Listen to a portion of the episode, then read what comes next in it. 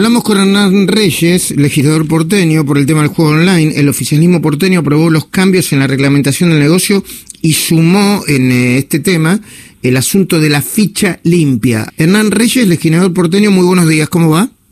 Hola Luis, buenos días, ¿cómo estás? Bien. Eh, Hernán, eh, para que entienda bien la gente qué es lo que se acabó de decidir.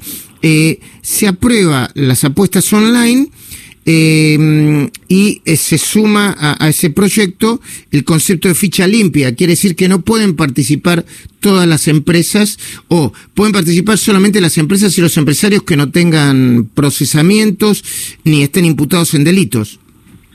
En principio el juego online estaba autorizado ya hace dos años. Lo que hicimos ahora es extender lo que son los permisos, es decir, a quién le podemos dar permisos. Y nosotros planteamos una limitación clara.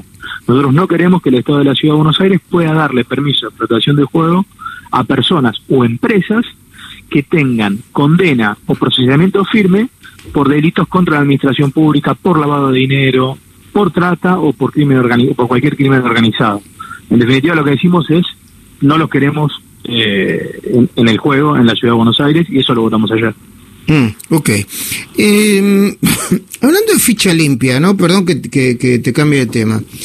Eh, vos debes estar al tanto porque sos parte de la coalición cívica y Juntos por el Cambio sobre el proyecto de ficha limpia que se está planteando incluso para diputados y senadores y legisladores, ¿no?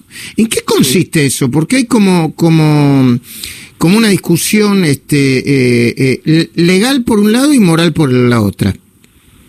No, eso consiste sencillamente en cuáles son los requisitos que por ley establecemos para que personas puedan ser candidatas y en su caso ejercer los cargos públicos. A mí me parece que es eh, muy importante que se trate y que se debata eso. No vulnera nada el principio de inocencia, sino que establece requisitorias. Hoy, por ejemplo, Luis, ya existen eh, limitaciones por, por ejemplo, delitos de lesa humanidad. Nadie puede, no puede ser candidato a un condenado por delito de lesa humanidad.